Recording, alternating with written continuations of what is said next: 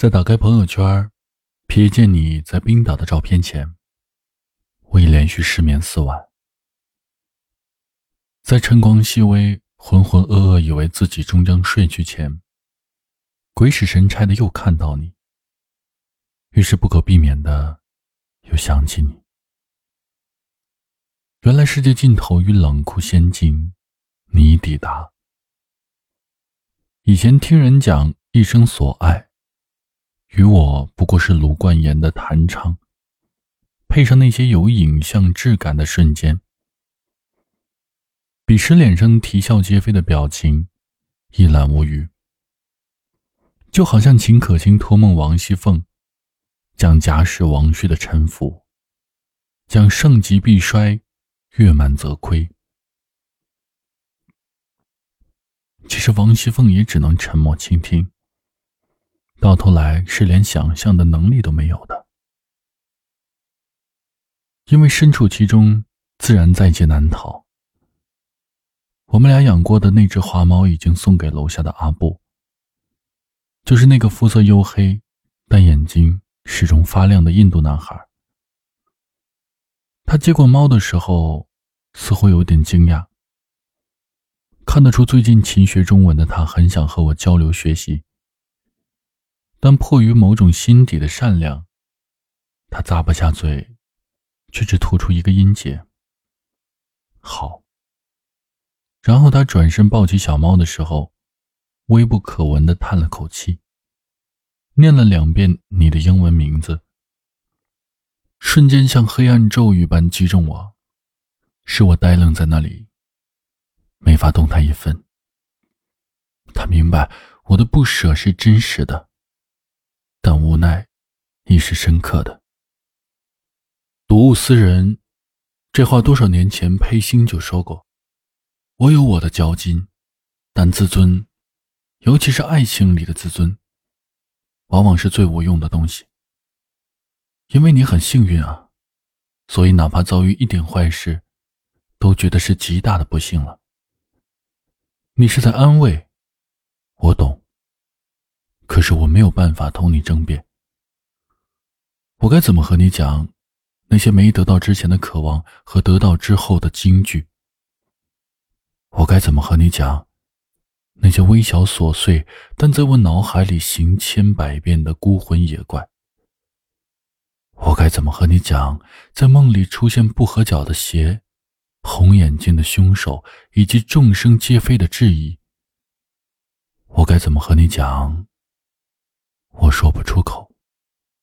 我用自己把自己裹挟完全，放不下一个你。现在我只能笑，自以为是。因为这种裹挟从一开始就千疮百孔，谁都没有办法从最初就孑然一身。所以，无意义。我之前不明白，为什么许多人对萍水相逢的过客那么好。却不愿意包容身边的人。你所有的委屈，所有的欣喜，所有不值一提的小事，都想和他分享。但事情一遍一遍重复，因为是你最亲的人，每次渴望得到的回应又太凶猛。人最妙的一点在于，终其一生都没有办法彻底感同身受。每个人都是完完整整的独立个体。但乌合之众，人情之余，免不了抱柴取暖。这种甲方自我、乙方众人的排列，对亲近的人本来就是不公平的。过分赤裸相对，哪能不伤人？可之前我不懂，我以为得到的爱是完完整整独霸，百分之百没有遗漏，是时时刻刻保持联系。那么。每个人希望拥有，但又不能太空落的自我空间，该如何界定？小心翼翼的试探、巡逻，一步一步的走近。最开始踩到痛点，还能说没事啊，我爱你。可是终究是会累，会烦，会倦吧。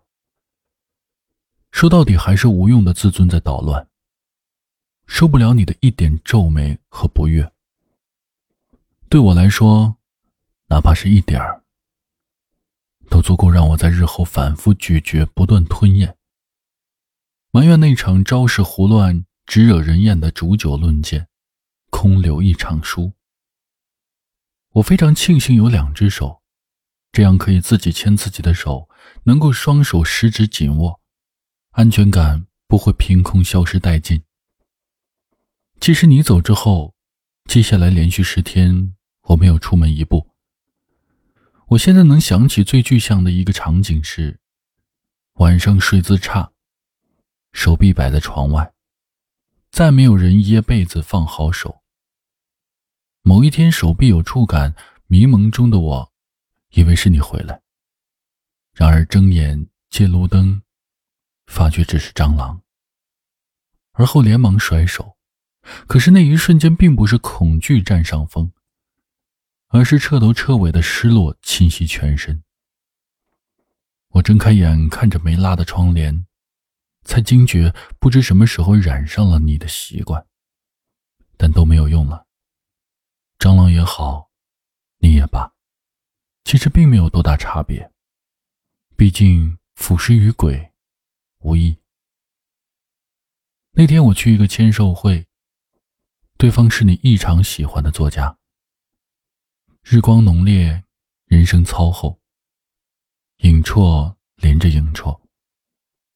我买好书到另一边排队，这种人来人往、大汗淋漓的情形，在我生命中已经很久没有出现过了。但我却非常平静。平静的他签好名，微笑说谢谢，我都在默默流泪。没有发出任何的声音。工作人员甚至帮我给他合影，生怕一不留神我就大吵大闹。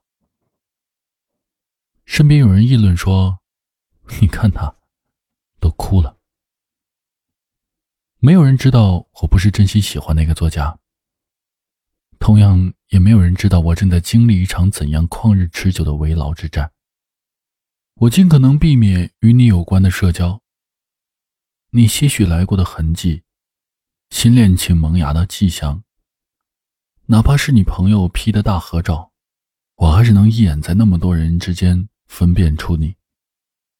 和你分开之后，我才发现自己原来可以这样细致入微。比肩福尔摩斯，不输金田一。所有细枝末节，我都顺线捋直，一环接着一环，一丝绕着一丝。与侦探最大的不理智在于，终点全是你。多久能痊愈，我都一点不在乎。像我这样不会爱的人，读王小波照样福至心灵。当我跨过沉沦的一切，向着永恒开战的时候，你是我的军旗。没有人是我的军旗，所以我好像也没有开战的勇气。可是没办法呀，所以再看一眼。我告诉自己，再看一眼，再看你一眼，我就得沉沉睡去。毕竟远方路长水错，三军对垒，我不能怯场。